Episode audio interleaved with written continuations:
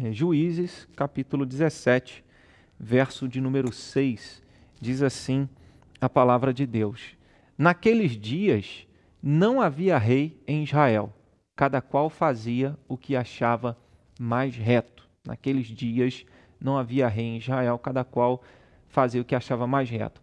Naqueles dias, que dias eram esses? Dizem que Josué já havia falecido há muitos anos, Uh, o povo já estava assentado em, em, vários a maioria das tribos né, já haviam possuído a terra prometida. Depois que o povo caminhou 40 anos no deserto ficou lá no deserto muitos anos e depois entrou e conquistou a terra que Deus havia prometido lá a Abraão né, e ele é, usa Josué usou Josué para conquistar essa terra. Então é nos dias em que já não havia mais uma referência né, de, um, de um líder é, do povo de Deus. Deus foi levantando, depois que Josué morreu, em cada lugar, em cada região do povo de Deus, da, da, de Israel, né? ainda não era é, nação de Israel, várias tribos reunidas, né? formando esse grande povo, mas eles não possuíam um rei. Então, é, Deus levantava, vez por outra, é, pessoas, líderes, que se engajavam em batalhas contra povos inimigos para defender o povo de Deus. E cada um ia fazendo e vivendo a vida de acordo com aquilo que achava da melhor maneira possível. Né? E, e o livro de Juízes, é, é, quando a gente olha na perspectiva geral da Escritura e por que, que ele aparece nesse contexto da história é, como um todo, do povo de Deus, ele está justificando, agora no final né, do capítulo 17, verso 6 até o capítulo 21, o último versículo, é, com essa frase que se repete né, nesses, nesses dois momentos, no capítulo 17 depois no capítulo é, 21, naqueles dias não havia rei em Israel, cada qual fazia o que achava mais reto. Então estavam justificando, o autor aqui, justificando do porquê havia necessidade de ter um rei. E o livro de Samuel vai mostrar isso. Né? O primeiro livro de Samuel mostra é, o início da história, né? Samuel se levantando como um profeta, como um vidente, como um juiz, como um líder, um grande líder do povo de Deus. Mas depois o povo pede é, um rei. E aí Deus fala para Samuel: o povo não rejeitou a você, mas rejeitou a mim. Até então era a teocracia, Deus que governava e ele usava pessoas para estarem, é, para que estivessem conduzindo o povo dele mas o povo mais para frente iria pedir um rei. Então o livro de Juízes já está preparando é, o contexto geral do povo para essa realidade da necessidade de um rei. O rei ele traria direções, é, unificaria todas as tribos e faria com que eles tivessem uma só direção.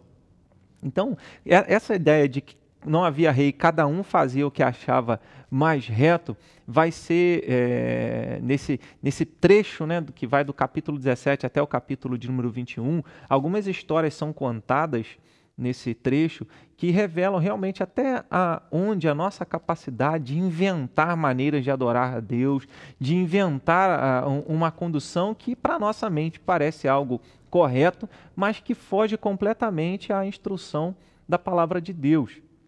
E é isso que o texto, que todo o contexto vai mostrar. Quando a gente lê já do, do versículo de número 1, né, havia um homem na região montanhosa de Efraim, cujo nome era Mica. Né? E aí a mãe de Mica é, foi roubada é, num determin, numa determinada, um determinado valor, uma determinada quantia.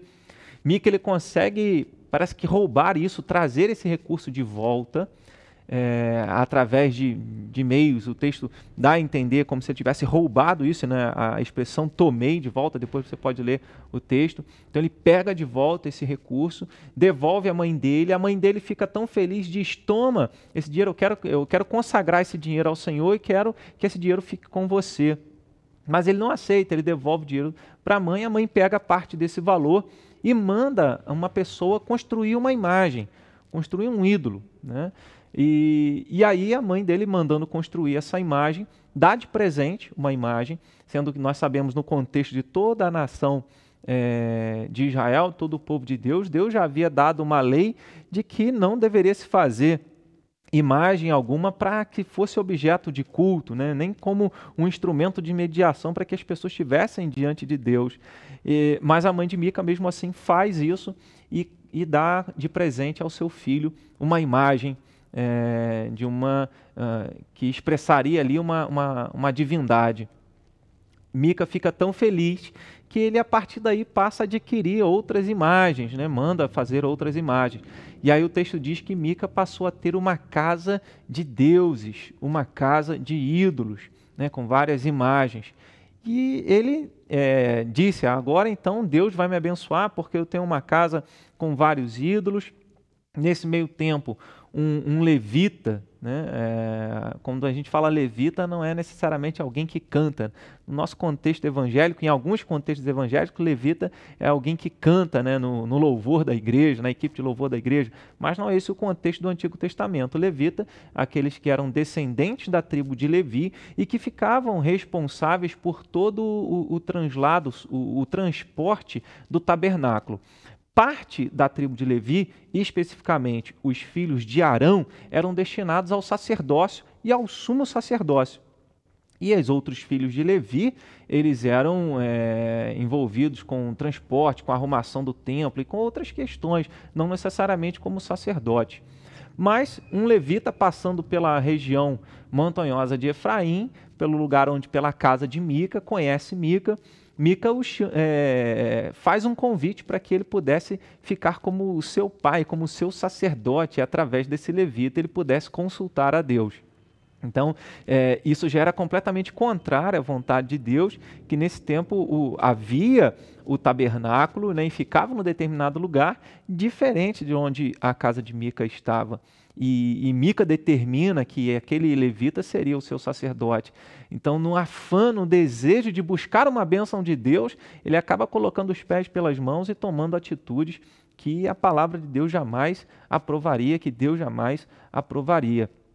Então, e aí ele diz: agora Deus vai me abençoar porque eu tenho um sacerdote e, e, e, ele está devidamente vestido. Eu tenho uma casa, uma casa aqui cheia de imagens para que não me falte maneiras de buscar a Deus. E a história vai é, desenrolando, outras histórias acontecem. A tribo de Benjamim, ela, ah, ela quase é extinta né, nesse, nesse período, quando pessoas que viviam numa determinada cidade chamada de Beon e, é, e alguns homens é, abusaram sexualmente de uma mulher e, e, eles a mataram. Né? Então o marido dessa mulher esquarteja a mulher e envia um pedaço dela para cada tribo de Israel. Então todo o povo se reúne, todo Israel se reúne e luta contra a tribo de Benjamim. Muitas pessoas morrem e a tribo quase é extinta. Né? E, no final a tribo ainda é, perdurou porque eles separaram algumas mulheres para que estivessem é, constituindo famílias com, com os homens que restaram, em torno de 400 homens. E o texto termina, nesse, lá no capítulo de número 21, termina assim: é, naqueles dias não havia rei em Israel, cada um fazia o que achava mais reto. Então aqui eu acredito tenha situado um pouquinho de contexto do que estava acontecendo nesse momento, do que é, o autor do livro de Juízes registra. Ou seja, pessoas que, mesmo na intenção de buscar a Deus, mesmo na intenção de defender a honra de uma família, eles tomam atitudes completamente contrárias à vontade de Deus. E aí vem daí, eu acredito que dessas situações, desses exemplos, vem um ditado muito claro para nós, né? De boas intenções, o inferno está cheio.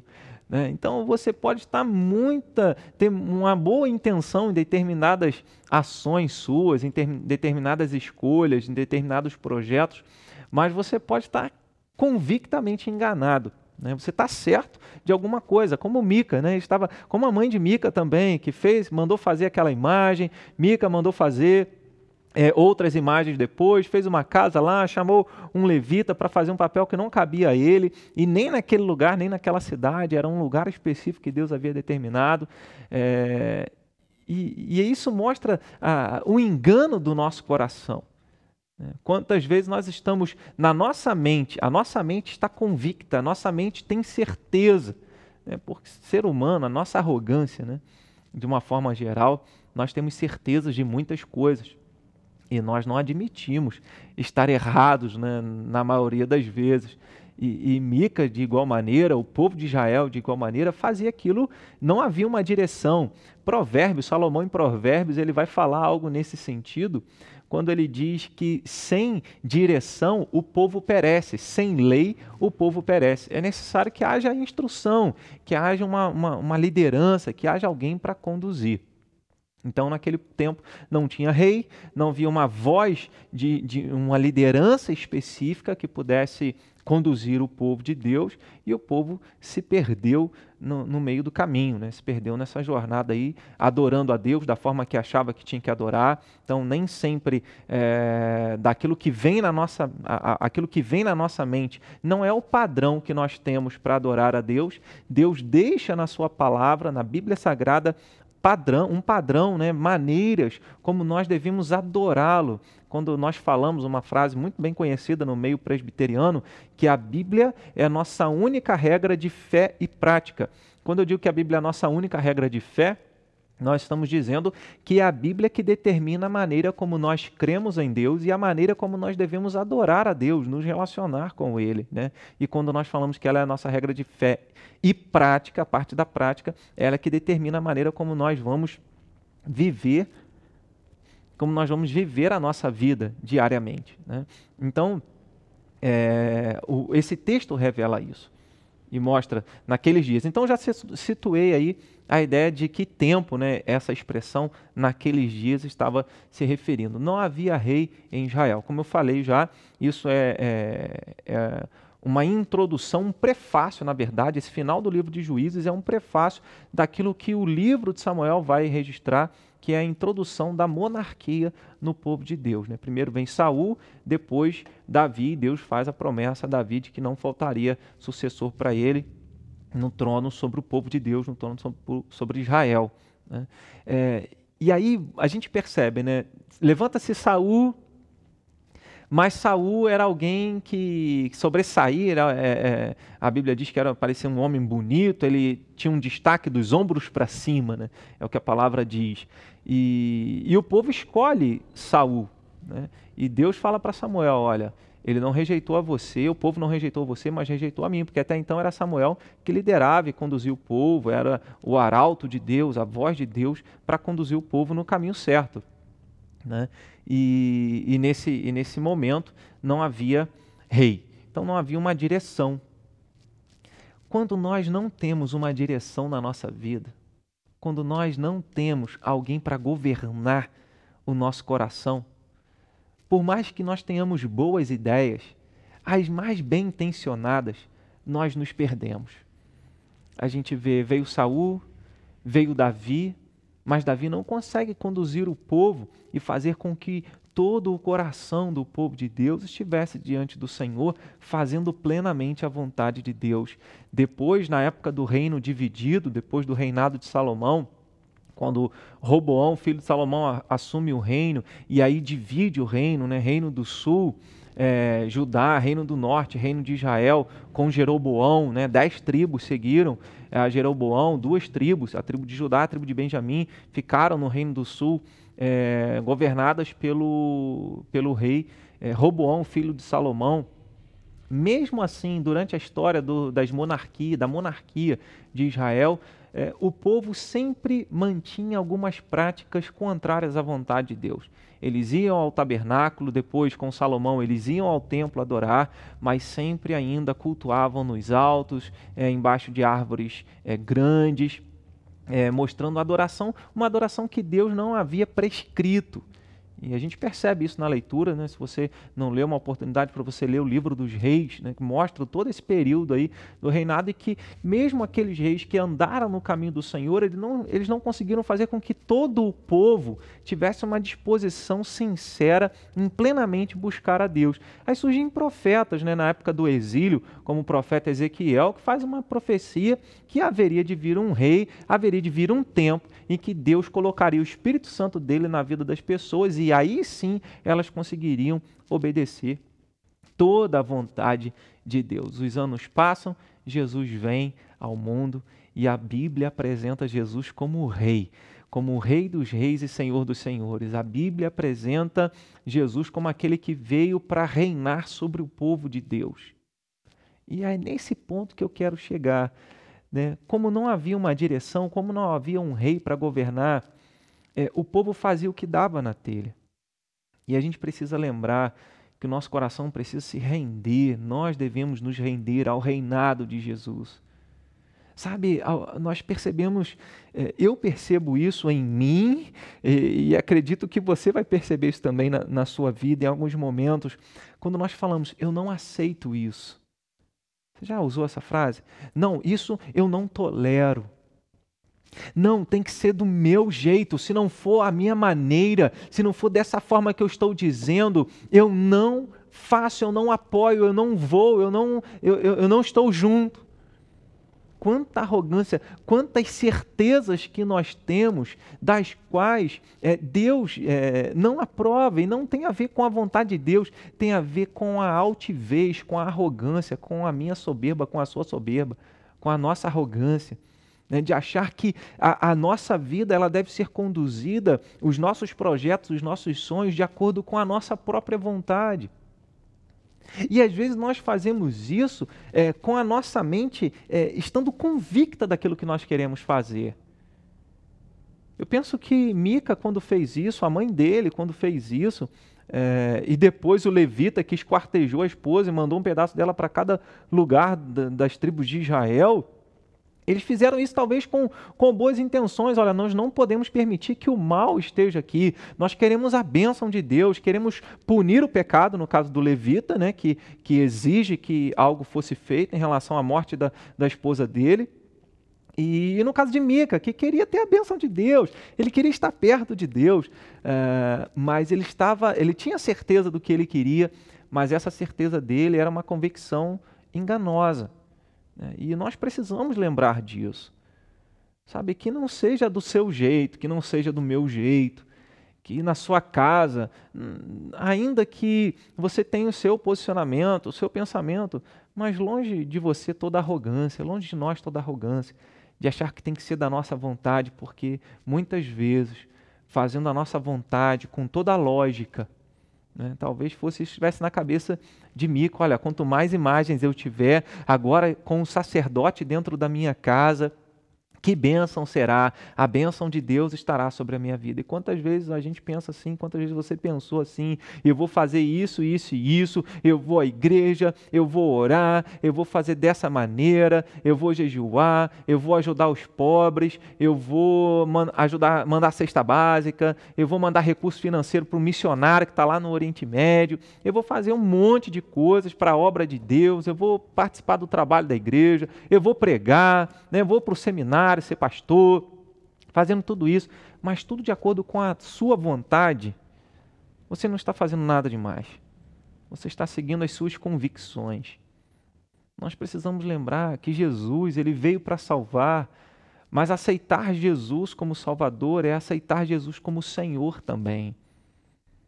É uma, é, é uma distinção, uma dicotomia que algumas pessoas do nosso tempo são capazes de fazer, mas que biblicamente não é possível.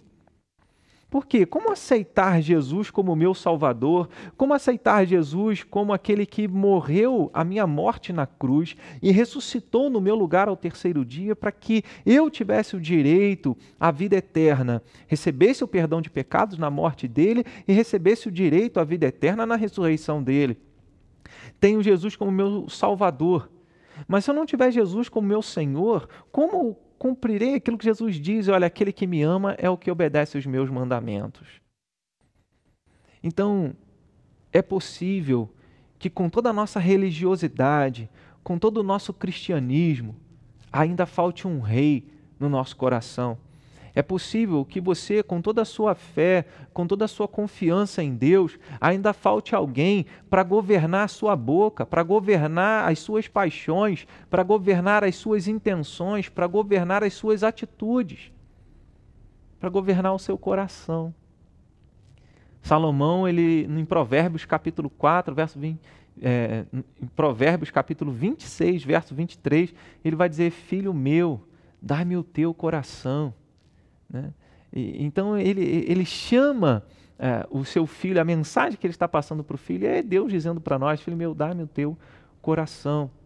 É necessário que toda a nossa vida esteja diante do Senhor. E quando Jesus não está reinando no nosso coração, quando não é Deus governando as nossas, a nossa vontade, governando as nossas intenções, governa, governando a, as nossas atitudes, porque Provérbios 4, 23 diz: De tudo que nós devemos guardar, guardemos o coração, porque dele procedem as fontes da vida. E saber que do nosso coração procede, eh, procedem as fontes da vida, ou seja, todas as nossas intenções, todos os nossos desejos, tudo surge do nosso coração. Mas o que governa o seu coração? Muita gente tem, tem Jesus na mente, tem Jesus na teoria, tem a Bíblia na teoria, mas não tem o Rei Jesus, o Rei de Israel, o Rei do povo de Deus, governando o coração. Então, que nós não venhamos a perder isso. Né? Ter, o, ter o domínio da nossa própria história. Isso é terrível. Isso é terrível, sermos deixados para que nós mesmos é, estejamos governando a nossa história. É tão terrível que Paulo, quando escreve aos Romanos, a carta aos Romanos, no capítulo 1, e ele vai falar que a criação prova a existência de Deus, mas as pessoas, muitas pessoas, muitos homens, homens ali no sentido de humanidade, não adoraram a Deus e mudaram a verdade de Deus, adorando a criatura ao invés do Criador e fazendo a vontade dos seus prazeres, seguindo seus corações. Aí Paulo diz: por isso Deus entregou essas pessoas aos seus próprios prazeres e, e largou essas pessoas para que elas estivessem fazendo a, a vontade dos seus próprios corações e sofressem em si mesmo as consequências disso. Coisa terrível é quando Deus nos deixa quando Deus nos deixa a nossa própria sorte. Então não queira ser deixado ao seu próprio controle. Nós queremos dominar tantas coisas, estamos certos de tantas coisas. E, e, e, o que eu quero fazer com que você reflita, e essa reflexão é para mim, para todos nós, é que muitas vezes nas nossas certezas nós estamos certos mas fazendo algo completamente contrário à vontade de Deus. Ainda que você diga, o meu coração está me impulsionando para fazer isso, a minha mente está dizendo para fazer isso, tudo à minha volta está dizendo para eu fazer isso, mas você consulta antes. Jesus faria isso. Por isso o tema é convictamente enganado. Muitas pessoas estão é, têm convicções, mas as convicções levam ao erro, levam ao engano. Mas por quê? Porque querem fazer, não abrem mão da, de, de governarem a própria vida. Algo muito, muito, acho que já tem, já posso dizer que é antigo, né?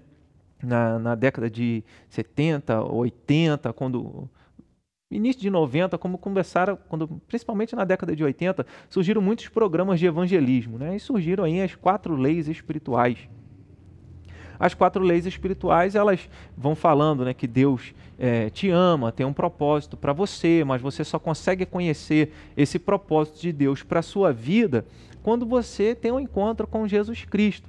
Então é preciso você buscar o Senhor Jesus através da fé nele e ter uma caminhada. E nessa caminhada é onde você decide sair do trono da sua vida, do governo da sua vida e pedir a Jesus que passe a controlar a sua vida. E, e é interessante que ele mostra uma figurinha de uma cadeira é, que simbolizaria o trono da nossa vida, o nosso coração. Quando tem o eu, todas as esferas da nossa vida ficam bagunçadas, fora de ordem. Mas quando Jesus está no trono, tudo está no seu devido lugar, em harmonia.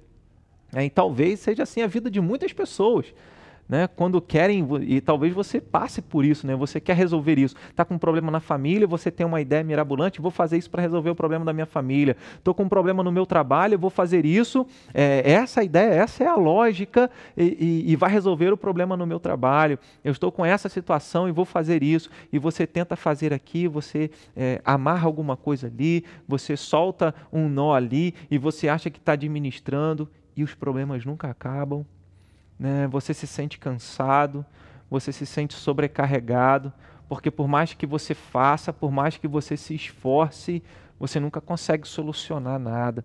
Você nunca consegue estar em paz com você mesmo. Você não, cons não consegue descansar. Está sempre com a cabeça e com o coração tumultuado. Aí a imagem nessas quatro leis espirituais ela mostra quando Jesus está governando, tudo entra em harmonia. Sabe, nós precisamos consultar o Senhor, buscar o Senhor pela leitura da palavra. Jesus reina na minha vida, governa os meus pensamentos, governa as minhas escolhas, a minha vontade, a minha vida como um todo. E quando nós fazemos assim, e com sinceridade, porque nem sempre a, a gente consegue isso. É, Jesus governa todas as coisas, mas às vezes nós damos mais vazão à nossa própria vontade do que à vontade do Senhor. E se a gente parasse para pensar um pouquinho, a gente diria: não, Jesus não iria fazer isso que eu acabei de fazer. E é possível que você acabe de falar alguma coisa, fazer alguma coisa e logo venha, acenda uma luz e diga assim: olha, não era isso que você tinha que fazer, você tinha que ter agido de uma outra maneira. Então, que nós possamos aprender a parar e a buscar: Senhor, reina na minha vida, governa a minha vida. É, o autor ele diz: naqueles dias não havia rei em Israel. E quem sabe seu coração hoje, Jesus ainda não reina, não governa. E quando eu digo que Jesus, ele reina no nosso coração e ele deseja reinar nos nossos corações, a Bíblia diz que é desejo de Deus que todos, em todos os lugares, se arrependam dos seus pecados e confessem Jesus como Senhor e Salvador e sejam salvos. Mas é possível que nós estejamos aí querendo resolver muitas coisas. Mas nós precisamos lembrar disso, que só com Jesus governando a nossa vida é que nós teremos renovo, nós teremos verdadeira paz. E quando eu falo isso, não estou dizendo, quando eu mencionei a questão de todas as áreas da vida em harmonia, não quer dizer que o, quando você crer em Jesus como seu Senhor e Salvador, e além de crer nele como Senhor e Salvador, você crer nele e recebê-lo como seu Senhor, como seu Rei, é, todos os seus problemas serão solucionados. Não. Mas você vai saber que é, haverá uma direção, haverá alguém no controle e que há alguém no controle, e esse alguém é Jesus Cristo, Rei dos Reis e Senhor dos Senhores. Isso pacifica o nosso coração, acalma a nossa alma, nos dá força para continuar. Então, que nós possamos deixar as nossas convicções, porque muitas convicções nossas, como, por exemplo, eu sempre fiz assim, eu sempre acreditei assim, eu sempre pensei assim, o único que não muda é Deus. Deus é o único que não muda. Ele é imutável, diz a palavra do Senhor. Né? Todas as outras coisas passaram por mudanças ou passam por mudanças. E que a nossa mudança seja, é, se nós estamos num caminho ruim, que seja do ruim para o bom, do bom para o melhor ainda. Né? Mas tudo isso vem quando nós deixamos as nossas convicções, a nossa arrogância, o nosso jeito e pedimos, Jesus, reina sobre a minha vida. E, pe e pedir para Jesus reinar é dizer: olha, agora não sou eu mais quem comanda, é o Senhor, vá à minha frente, dirija a minha história. Cada qual fazia o que achava mais reto. Não é que você é intencional em fazer coisa errada todos nós queremos o melhor, né? Todo ser humano, ele tem algo, né? Eclesiastes, Salomão em Eclesiastes, ele escreveu que Deus plantou a eternidade no coração humano. Então existe algo que nos impulsiona a viver para sempre, existe algo que nos impulsiona a viver sempre da melhor maneira, porque nós fomos criados, é, somos, somos a criação de Deus, fomos criados santos, perfeitos. Mas a, a, humanidade caiu desse estado de, de, perfeição, esse estado de santidade. E, e, agora, por mais que nós tenhamos boas intenções, muitas ações nossas, elas não são retas. Podemos fazer o que achamos mais reto. Mas isso não é o suficiente. Nunca será o suficiente. E aqui um outro aspecto que eu quero olhar para esse texto, e que versículo rico é esse, não apenas pelo contexto que ele apresenta, mas para a gente perceber, quem daria conta, quando você olha aí para a tela, para esse versículo, quem daria conta de viver uma vida completamente reta? Até mesmo o levita, que deveria conhecer a palavra de Deus, ele se deixa levar pela vaidade, porque Mica faz o convite e ele fica feliz de receber esse convite. Não, agora eu sou um sacerdote da casa de Mica, que tem uma casa de deuses. Né? Mas depois, quando o, o exército da tribo de Dan, que estava procurando um local, acha a casa de Mica, rouba todos os ídolos, todas as imagens da casa de Mica e ainda leva o, o, o, sacerdote. Diz assim: Você prefere ser um sacerdote e pai da casa de um só homem ou de uma tribo inteira? Aí ele logo cresceu os olhos, falou: Claro que eu preciso, prefiro ser sacerdote de uma tribo inteira. Se deixou levar pela vaidade, embora tudo tivesse errado, tanto na casa de Mica quanto na, eh, como sacerdócio na, na, na tribo de Dan. É, tudo errado mas talvez com uma boa intenção, e a gente percebe, por mais que a gente tente fazer, nunca será o suficiente. Por mais que eu tente ser um bom marido, um bom pai, um bom servo de Deus, um bom filho, um bom irmão, nunca será o suficiente. Talvez você tenha essa sensação aí. É, você tenta fazer sempre do melhor, mas nunca alcança. Não porque as outras pessoas não correspondam a isso. Talvez as pessoas correspondam a isso. Mas porque você sabe que está longe do padrão. Você sabe que não dá conta de alcançar. Você tenta fazer o que você sabe que é mais reto, o que você acha que, que é a vontade de Deus, mas a vontade de Deus não vem pelo achismo, não vem, é, a gente não consegue, mesmo tendo a, a melhor intenção e muita condição de fazer, nunca será o suficiente. O jovem rico passa por isso, um, um, jovem que tinha muito recurso, e ele questiona Jesus: Senhor, o que, que eu vou fazer para herdar a vida eterna? E aí Jesus diz: obedece os mandamentos. E aí o jovem pergunta: quais? Jesus cita alguns mandamentos da segunda tábua, né? que vai do quinto ao décimo mandamento, fala honra pai e mãe, não adulterarás, não matarás. Aí, ele, aí o jovem responde, Senhor, tudo isso eu tenho feito desde a minha juventude, desde a minha mocidade. Aí Jesus fala para ele, uma coisa ainda te falta. Então faltava uma coisa para ele, mas quando a gente ouve o que Jesus fala, faltava tudo, porque ele, Jesus fala, uma coisa ainda te falta. Vai, vende tudo o que você tem, dá aos pobres depois vem e me segue. Né? Ali não é uma questão, a ênfase não é a questão dos pobres, né? porque em determinado lugar, determinado lugar, quando Judas é, viu que Jesus estava ali alimentando uma multidão, né, e, e, dando, pagando tributo e fazendo várias outras coisas, Judas olha e ele diz: Olha, se esse perfume né, fosse vendido, a respeito da mulher que quebrou um vaso de perfume caríssimo aos pés de Jesus. Né? E, e aí Judas pensando com ele, se esse perfume fosse vendido, poderia arrecadar muito dinheiro para dar aos pobres. Aí Jesus diz, ó, os pobres vocês sempre vão ter com vocês. A mim, nem sempre vocês terão. Se referindo ao corpo físico dele, né, a vida dele ali na terra. Então não é questão de valor. Quando Jesus fala com o jovem rico, é questão de prioridade. Então ele diz: vende tudo que tem, dá aos pobres, depois vem e me segue. A questão era deixar tudo para seguir a Jesus, era considerar Jesus o bem mais precioso, né? aquele que iria suprir todas as necessidades do jovem rico. E diz o texto que o jovem rico saiu entristecido porque era dono de muitas propriedades. Então perceba: o jovem rico era alguém que obedecia, fazia a vontade de Deus, faltava uma coisa para ele, e essa coisa faltava tudo. Não era suficiente. Pensa no apóstolo Paulo. O apóstolo Paulo, um homem que cresceu conhecendo a lei, ele era fariseu, ou seja, é, um, um, conhecedor da palavra de Deus. Os, os, fariseus, na época, eram conhecidos como pessoas zelosas da palavra de Deus, obedecendo, estudiosas da palavra. Né? Ele era alguém que, no início é, da igreja cristã, ele perseguia os cristãos e prendia os cristãos, é, entendendo que ele estava agradando a Deus. Né? a gente pensa, olha para isso, e depois Paulo ele chega a dizer: Olha, Deus enviou o seu filho ao mundo para salvar os pecadores, dos quais eu sou o principal.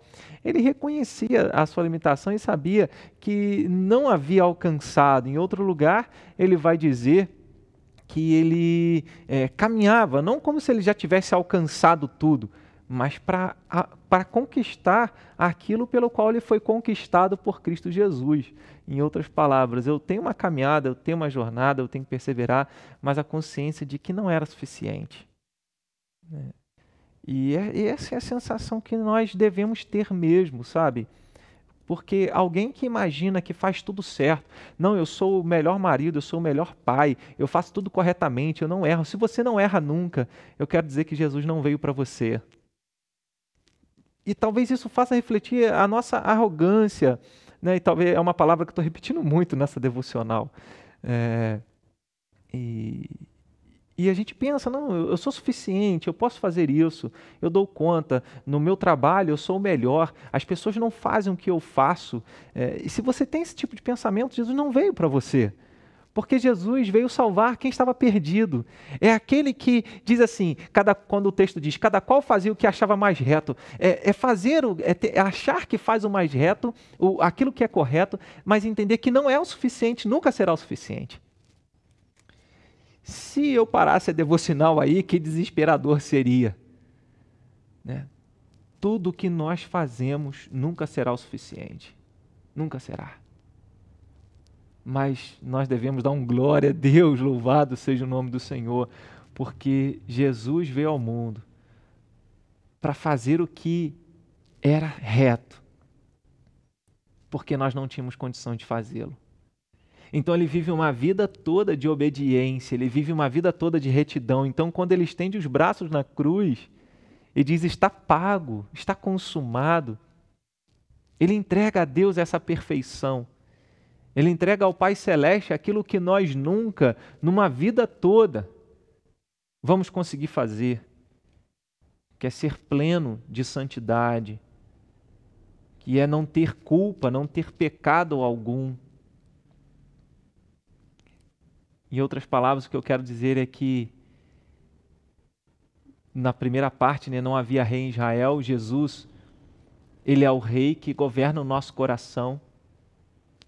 Mas enquanto a gente está nesse mundo, a gente está sujeito ao pecado, a não conseguir viver retamente, então a gente corre para debaixo das asas de Jesus. Sim, eu estou usando aqui uma linguagem que Jesus mesmo usa quando estava no alto do monte, olha para Jerusalém e parece lamentar e chorar, dizendo: Jerusalém, Jerusalém, que mata os teus profetas e apedrejas aqueles que te foram enviados. Quantas vezes eu quis ajuntar os teus filhos como a galinha junta os seus pintinhos debaixo das suas asas e vocês não quiseram. Jesus é esse que vem nos acolher.